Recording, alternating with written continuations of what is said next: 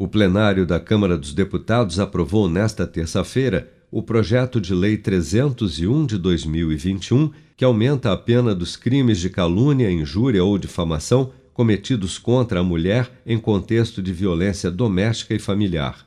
A proposta, de autoria da deputada Celina Leão, do Progressistas, e do deputado Júlio César Ribeiro, do Republicanos, ambos do Distrito Federal, também estabelece que esses crimes não dependerão mais exclusivamente da queixa da vítima, podendo o Ministério Público oferecer a denúncia.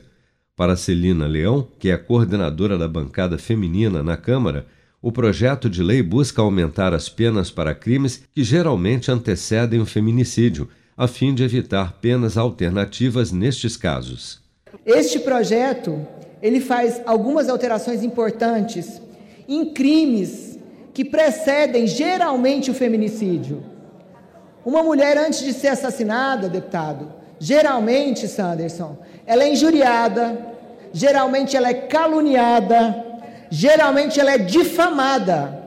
E são crimes que estão previstos, previstos no nosso Código Penal que têm penas mínimas, que o cidadão paga lá uma cesta básica e vai embora para casa.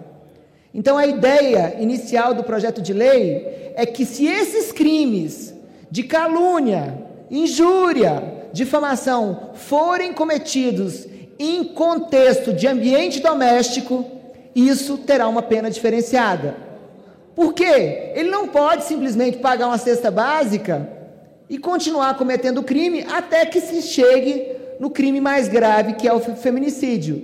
Atualmente, o Código Penal determina penas de detenção de um mês a dois anos, a depender do crime de calúnia, injúria ou difamação, podendo ser aumentadas em um terço, se cometidos no contexto de violência doméstica contra a mulher, caso o projeto de lei seja aprovado.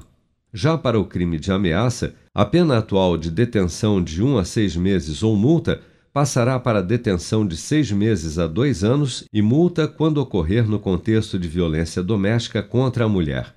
Neste caso, o Código Penal caracteriza como crime aquele em que o agente ameaça alguém com palavras ou gestos, por escrito ou qualquer outro meio simbólico que lhe causar mal injusto e grave. O texto segue agora para análise no Senado.